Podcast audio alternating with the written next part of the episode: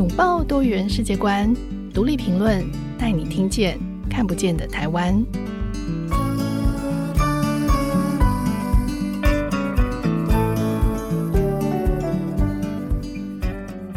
各位听众朋友，大家好，欢迎收听独立评论，我是节目主持人廖云章。今天独立评论的来宾是正大幼教系暨教育学系副教授李淑金。呃，淑金也是独立评论有机教育专栏的作者。他出身云林农家，留学英国剑桥，然后当过记者、NPO 工作者、高职老师，那现在是大学教授。他特别关注性别和弱势族群的教育处境。那在独立评论的上一集，我们从台中房思琪事件去探讨儿童性诱骗的手段跟心理机制，以及让受害者难以求救的这个社会压力到底是怎么来的。那和受害者本身的处境到底是怎么回事？所以，我们今天其实就想邀请淑金来跟我们谈谈这些事件背后，从性别教育的角度来谈谈，为什么校园会成为狼师的温床。那在这里也先简单说明一下台中房思琪的事件哦，这是不久之前人本教育基金会揭发的一则台中市某国中的资优班二十五年前的班级导师，他借由这个。操控学生长期透过交往的名义性侵的案件，那这个新闻播出之后，陆续有几位受害者出面揭发，这位老师他也用相同的手法，在不同届的学生之间寻找下手的对象。那独立评论独家收录了当事人的朋友、同学，还有其他受害者发表的文章，那进一步分析儿童性诱骗的操作手法。心理师也对于相关的行为心理的分析，还有危机情境的辨识。呃，做一些讨论，希望可以让更多人对这种不当的行径有所警觉。那同时也希望可以呼吁社会一起重视教育体系里面师长滥用权势、伤害儿童和青少年的议题。那这个事件发生不久之后呢，我就跟淑金聊到这个新闻哦，淑金就说他其实有注意到这件事情。那淑金那时候就跟我说，其实从学术的角度来看，他觉得有两个问题。第一个是。呃，台湾主流的教育行政研究其实不认为性别是个问题，或者是说它不是重点，那会造成在教育行政或者是政策上会缺乏性别意识。那第二个问题是，主流的班级经营课程也不谈性别，所以这是整个教育体制的问题。那这是什么意思呢？我们等一下会更详细的说明。今天这期节目，为了要提高大家对狼师的警觉，防范校园里不断发生的性平案件，所以我们特别邀请舒金来跟大家聊聊教育界豢养狼师是在一个什么样子的环境下，那为什么会发生这样的事情？欢迎舒金。大家好，我是舒金。舒金，呃，是也是我。很很久的朋友哦，而且我知道淑金一直长期就是非常关注性别教育，所以这个新闻其实刚出来的时候，我我那时候就很快就跟你联络。那我知道很多人在看到新闻的第一个反应是不敢相信台湾的教育界居然会不断的发生这样子的事情。那但是你那时候就跟我说，嗯，其实性平的事件相当的多，只是有没有被爆出来而已。是对。那刚刚你有提到说，嗯，你觉得台湾主流的教育行政研究是不谈性别也。很少有性别意识，那这是什么意思呢？嗯，如果要谈到就是嗯整体的教育里面的一些性别的问题的话，其实不仅止于刚刚云章谈到的教育行政或教育政策，可能比较没有关注到性别。嗯，那其实应该说很多的教育面向，其实对于性别其实是。可能是缺乏这样的一个观点的一个注入。那我我或许可以先谈一下，就是这跟早期台湾在一九九零年代性别要进入教育过程当中，其实它是一段很长久的奋力挣扎的这样的一个历程。嗯、那性别可以顺利进到教育，其实也跟一九九零年代台湾的妇女运动的发展有关系。嗯、我们可以从早一点。例如说，在教改会阶段，台湾的教育改革在一九九四到九六年这样的一个时间，即使是妇运的团体，嗯，运用一些 NGO 的力量，然后进到教改会里面，然后让我们的教育改革有机会让性别这样的议题可以被关注、被看见。那后来在两千年课程改革的时候，那呃，性别才有。机会再进一步进到课程里面来。虽然它只是放在一个呃议题这样一个位置，那但是其实过程当中你会看到，其实性别能够进到教育或者课程，其实都是非常不容易的一个 struggling 那这样的一个过程，它从来都是。嗯我们想象中的，哎，好像自然就有性别教育这样的一个一个一个东西出来，包含像我们最近的像一零八新课纲，其实都是很多人在其中非常努力去 fighting 整个教育体制，最后呈现出来的一个成果。所以，我们从这样一个脉络来理解的话，我们可以知道，其实性别议题在教育，其实从早期被认为是洪水猛兽。然后到现在，我们虽然看到有性别教育，但是呃，其实它是有更多的可见度。但是我们必须理解的是，其实体制的一个改变，它不是一朝一夕。那其实我们还是有看到教育部有非常多的努力，包含说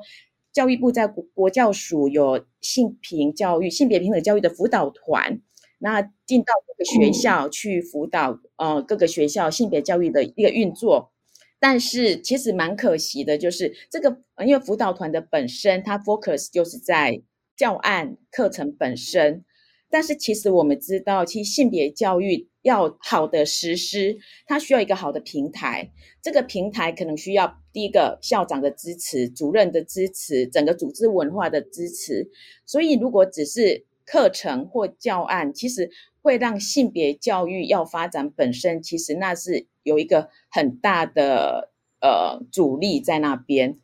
所以，所以我才上次跟云章谈到说，诶，其实教育行政或政策，我说的政策是指学校，特别是学校端的政策。那学校端如果不支持的话，嗯、甚至有些老师他想要做性别教育，可能因为校长或主任在这个行政端不支持，他就甚至。他还要用很很隐晦的方式来进行性别教育，所以这个部分可能是我们未来在性别教育需要去思考的面向。是是，其实你刚刚就是整个脉络讲下来，就会发现，其实这也整个跟就是社会的呃意识的变迁是有关系。就过去早期可能觉得性别，因为其实台湾早期来说还是一个重男轻女的社会，那要从那样的社会里面再注入这种性别平权的概念，它的确。在二三十年前，它是一个很大的挑战，但是这也是我们现在为什么觉得回头看这件事情会觉得非常荒谬，就是因为这二十三十年来的确是有了一些改变，所以我们现在觉得理所当然很多东西可能在过去是还还不存在的。那你在刚刚也提到另外一个问题，就是说主流的班级经营课程里是不谈性别的，那你说这是整个体制的问题，那你说这是一个教育体制，那这是怎么养成的？其实程序我刚刚讲的那个部分，就是其实呃，整个教育体制包含特别我们在师资培育这一块，主流的教育知识体系里面，其实对于性别或者是像多元文化相关的观点，其实是很少进来。我举个例子来讲好了。像嗯，两三年前呢，教育系希望我可以帮忙开教育概论的课，那是师资培育很基础的一门课程。那我刚开始要找一些适合的课本，嗯，我花了很多时间找，可是我发觉我找不到一本我认为作为一个未来的老师培育过程的第一门重要的课，就是我觉得很适合的。嗯。那为什么呢？第一个我发觉。教育概论的主流的课本里面，其实就是没有教育观点。嗯，然后再来呢，台湾的社会变迁这么快，我们有非常多的新住民的孩子，还有某一个比例的原住民的孩子，但是其实我们的课本是看不到多元文化的影子在里面。然后呢，会比较倾向把主流群体作为作为一个标准常模。那这样的一个师资培育的教科书，其实我们就可能需要再重新思考，嗯、就是说，在整个社会变迁这么快的这个现今社会，那我们在传统的教育理论可能需要再再重新要，我们需要去做一个审视跟思考。那班级经营也是这样脉络之下，就是呃，我记得我是在一零一学年度。那时候系上希望我可以开出班级经营的课程，那坦白讲，我不是这一方面的专业。那个时候，那但但是因为要开的，我就要负责任的去嗯、呃，研究一下班级经营的那个的教科书，还有内涵到底是什么。那我就发觉说，哎，主流的班级经营的那个内涵，其实是一个非常个人取向的，以教育心理学跟管理为一个核心。嗯、那我我就在想说，其实每个学生都是带着他的一个社会文化而来的。那如果说完全没有考虑到学生的社会文化背景，包含性别。那这样的话，我们训练出来的未老未来的这些老老师，他是否能够用一个比较涵容或比较平等，或者是具备性别意识的观点来进行他的班级经营呢？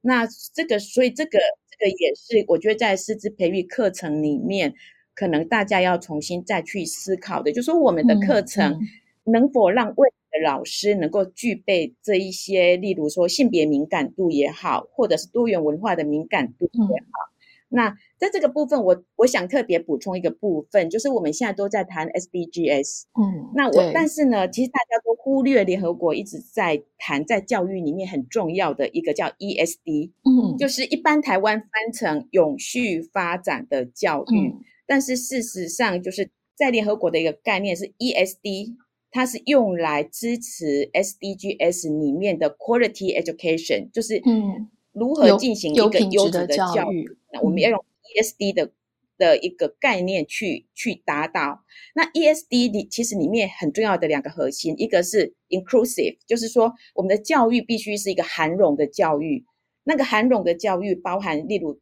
不管是不同的性别、性倾向也好，嗯，还有在就是不同的文化背景。的孩子，他们的文化都必须能够被看见、被理解。再来是另外第二个核心是平等。嗯，那其实，在目前的不管是班级经营，或者是教育概论，或者一些师资培育的相关的课程，其实也不常被谈到。是，那所以我我现在想要呈现的就是说，诶，或许我们在重新思考未来未来的老师培育这一块，可能社会文化观点需要重新再被思考到。然后甚至被培养。嗯，是。如今刚刚你提一直提到就是一个词哦，在你刚刚前面的论述一直提到班级经营。那班级经营这其实，在教育学里面是一个专有名词，可是，一般的读者可能不是那么理解。你可以用白话跟大家解释一下班级经营是什么意思吗？好的，班级经营可以说，例如说我是一个导师也好，或者是我一个科任老师也好，我我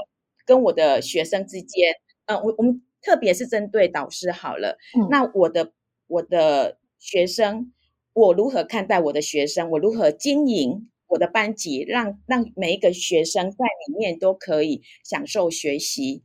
那所以这样的一个班级的氛围，如果从社会文化的观点，它必须是让每一个学生都能够享受学习的历程，这样的一个氛围。所以那个班级经营的本身，哦，其实我后来有进行相关的研究，那也是因为这门课的关系。那后来我发觉，哎，原来台湾的早期的班级经营其实是用一个管理的观点进来的。我还记得我以前在在台师大念硕班啊，不不，念大学部的时候，那那时候因为毕竟还在一九九零年代，那所以老师常常跟我们说，哦，你你一接到一个班。你就先啊啊 lucky，就是先压压下去就对了。嗯、就他当时的这样一个氛围，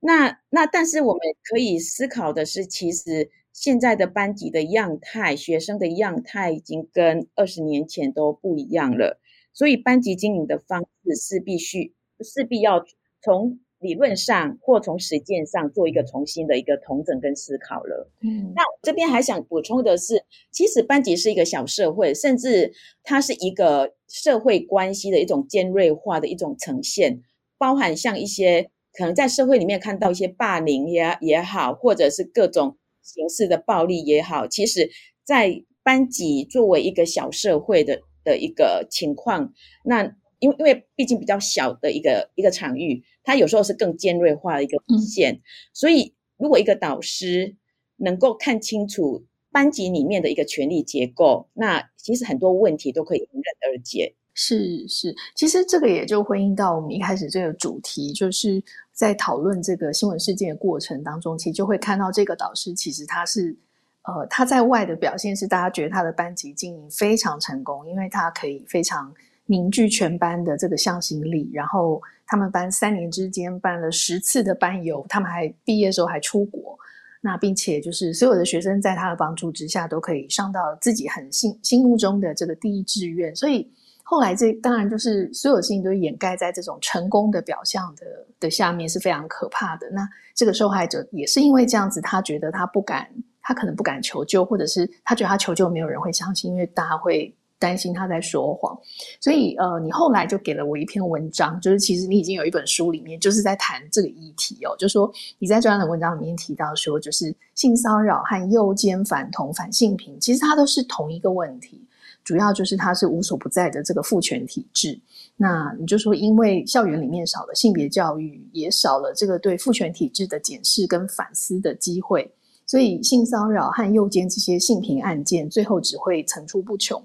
那台湾社会中，就是我们有常常听到一种论述，就是说台湾性别已经很平等了。所以，就你自己的观察，你觉得现在的校园或者是社会里面，谁最需要性别教育？嗯，我先回答，就是云章刚刚谈到的，就是谈到台中的那个房思琪案的那位老师，那他把让每个人的成绩都很好，那但是其实在班级经营里面，是要看到每一个学生的。天赋跟优势，而不是从成绩来判断学生。嗯哼，所以其实你说他是一个成功的班级经营者嘛，我倒不这样子认为。嗯，所以我觉得一个好的班级经营，就我刚刚讲的，就是说一个好的导师，他不能用班上同学的成绩来论断，而是他能不能让每一个不一样的学生都能够让每个学生看到自己的价值。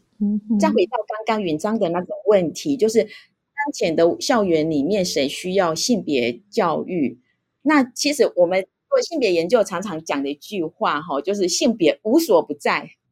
也就是说，坦白讲，每个人都需要性别教育。嗯，那呃，但是我觉得以校园的整个阶层体制来讲，我觉得越有权力的人越需要去了解性别教育，因为我们像。我们在呃性侵害可能会会谈到权势性侵的问题，那就是说你必须看到校园里面的权力关系倾斜的问题。对，那特别像老师，其实他就是一个嗯、呃，在师生关系里面，就是他是权力比较掌握比较多权力跟跟决定权的人。那所以其实最需要的。包含我刚刚谈到，越有权力的人越需要了解，所以包含像从校长、主任到导师，还有一般的老师，其实都非常需要教育。那其实我之前有进到，因为我的博士论文其实就是做性别教育，那我有机会进到学校去做一些研究，我就发觉其实。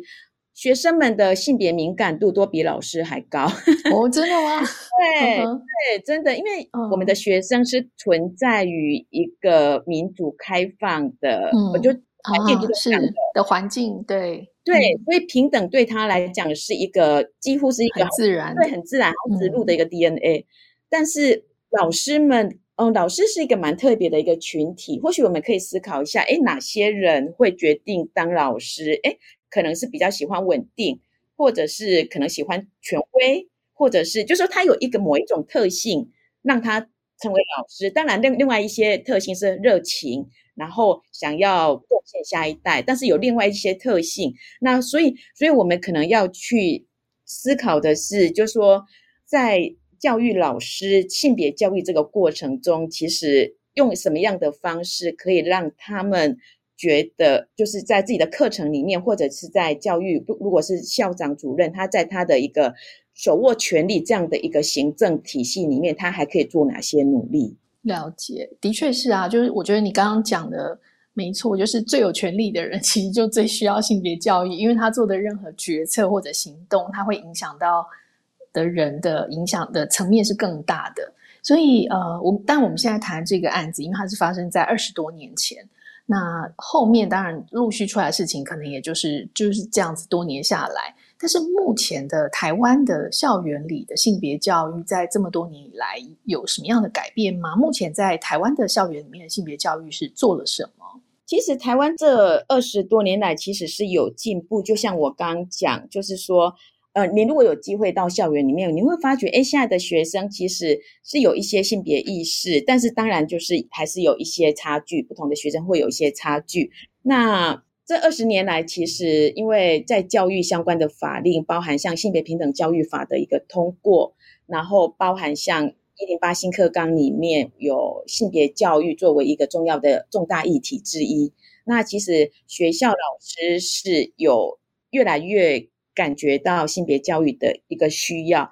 但是我必须讲，这是有世代上的差异。嗯，就是说，比较年轻的老师这个世代，有一部分他是有接受过性别教育的一些观念，但是可能比较资深的世代的老师，他没有这样的一个观念，然后再加上他自己成长的历程，他就是这一块会比较欠缺一点。嗯，了解。不过这好像也真的就是跟时代对和他的背景、他的成长的学习的背景是有关系的。不过如果就是呃这些结构性的事情短暂目前可能无法改变，那如果从家长的角度，就是家长要怎么样子给孩子性别教育，他可以从自己的家庭怎么样做起，怎么样培养，或者他自我培养自己对这些议题的警觉跟一些观念。家长的部分的话，因为毕竟我们的家长还是那一群比较没有接受过性别教育的这一群，所以我想要讲的一句话是：听听孩子在说什么。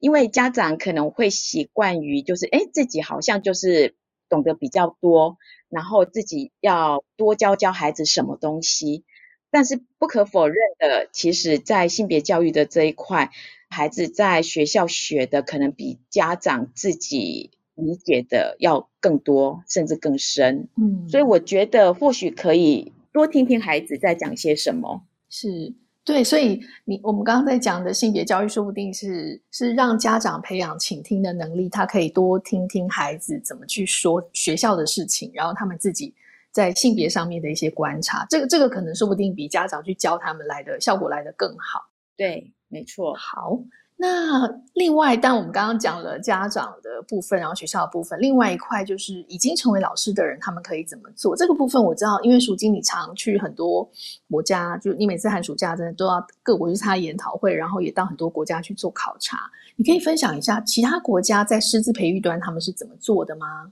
嗯，其实坦白讲哦，就是如果以因为每个国家它的整个教育体系跟制度，还有师资培育的方式都不太一样。嗯哼，那如果已经成为老师的人，其实最重要的是，呃，让这些已经成为老师的人他自己感觉到有需要性别教育，那有觉得有没有需要是一个很重要的一个开始。像以北欧来讲，因为北欧它整个一个社会制度，他们会把平等当成一个。在师资培育里面很重要的一环，那个平等是它的概念就非常广泛。例如说，不管在社会阶级、在种族相关的一些平等意识的培养，那当然更包括性别。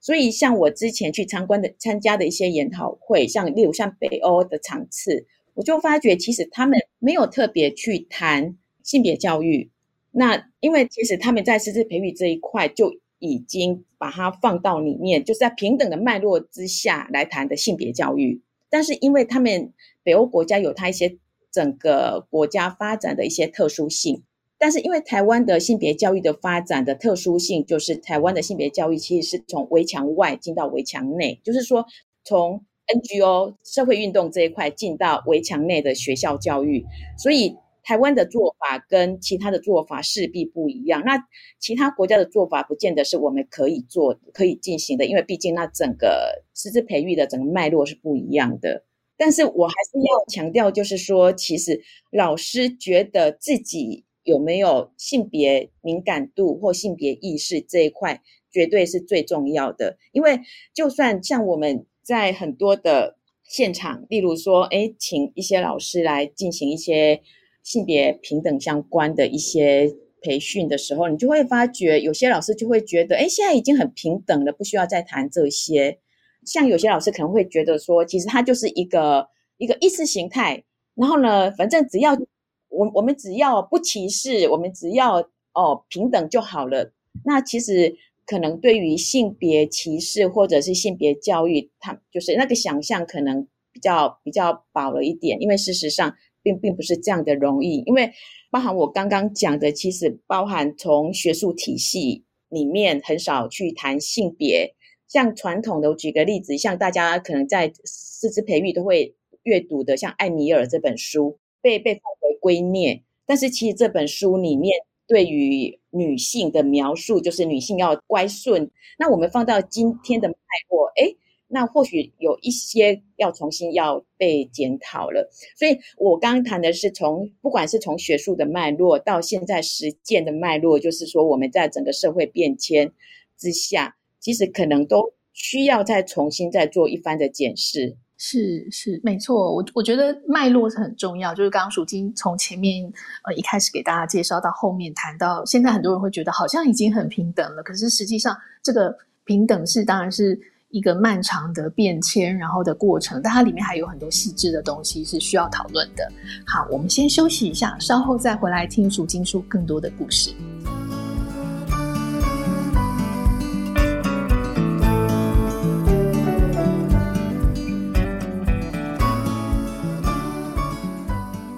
欢迎回到节目，今天我们邀请到的来宾是正大幼教所暨教育学系副教授，也是独立评论的专栏作者李淑金。刚刚我们跟淑金聊到，在教育环境里面还有很多的问题，导致现在的校园性平案件还是层出不穷。那淑金也提供了一些建议，从学生、老师、家长到未来的老师们，其实都需要学习性别教育，才能够更全面的预防校园性骚扰、诱奸以及。反同、反性平这些事情，那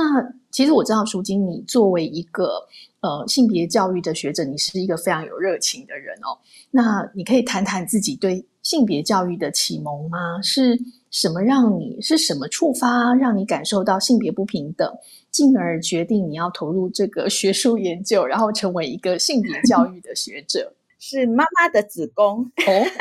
因为我妈妈其实生了七个小孩。那我就是那个老大，那虽然还小，但是还有会感觉到，哎，妈妈什么？哎，生了第三个的时候，呃，因为第二个是女生，然后第三个又是女生，她生的第三个女儿的时候，她是在哭的。那第四个、第五个都在哭，因为都是女生。那因为我我爸爸是长孙，那我曾祖母就还有曾祖父就希望我爸爸一定要有儿子。所以，我妈妈的子宫一直当成一个工具，一直到她生了第六个，第六个终于是男生的。那但是曾祖母觉得一个男生不保险，因为在乡下可能夭折率也蛮高的，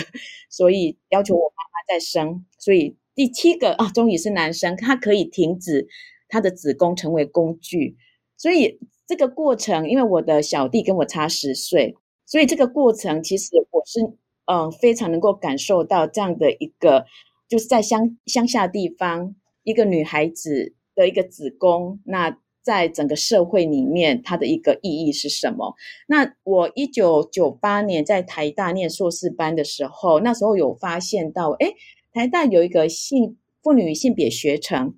那所以我你知道就把以前很久以前对于性别的这样的很多的问号带进来。那这个学程对我来讲就是开了一个天眼，就是发觉，诶，性别其实它的一个范围其实是非常广，包含我刚刚谈到的性别无所不在，包含我们坐公车，诶，公车的一个设置，或者那个一些椅子椅子的设置，或者车厢的设置，真的是性别无所不在。那呃，当我的天眼被我的性别的天眼被打开之后，我在高职教书的时候，嗯、其实那时候，嗯、呃，两千年。呃，学校已经开始有性别教育相关的措施出来，那我就观察到，诶，为什么学校性别教育好像到了嗯、老师端又变成另外一回事？所以也让我开始思考说，诶，为什么政策到学校端会变成另外一个样子呢？所以我有机会，我就在英国念书，那我做的就是性别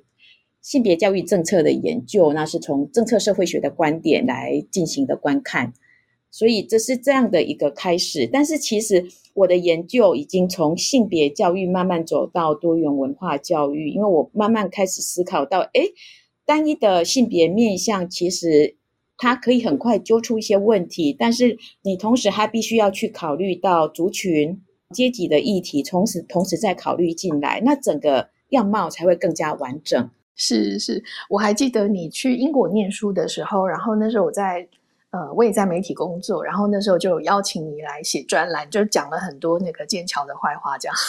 就是你在这个学校里面，因为我觉得你那时候整个天眼被打开，所以你就看见了很多呃，因为刚好你也人在国外，所以这里面还有这个族群的。族群的不平等，然后性别的不平等，然后阶级，然后还有很多很多，就是你自己看到在国家的这种不同的国家之间，大家的那种一些刻板印象。那你有遇到非常好的刻板印象，也有遇到非常差的，所以我我从你的专栏里面其实得到非常多的乐趣，还有学习哦。所以呃，从你自己的经验，因为我也知道你的家庭就是呃，在我们这个。年纪，因为我跟舒静的年纪其实是差不多的。那我记得我们这个年纪的时候，那时候国家的这个政策是是什么？两个孩子恰恰好吧，就是两三个恰恰好。可是那时候我知道淑静家里有七个兄弟姐妹的时候，我也是吓坏了，就是啊，为什么你有这么多的 弟弟妹妹？然后淑静就告诉我这个故事。所以，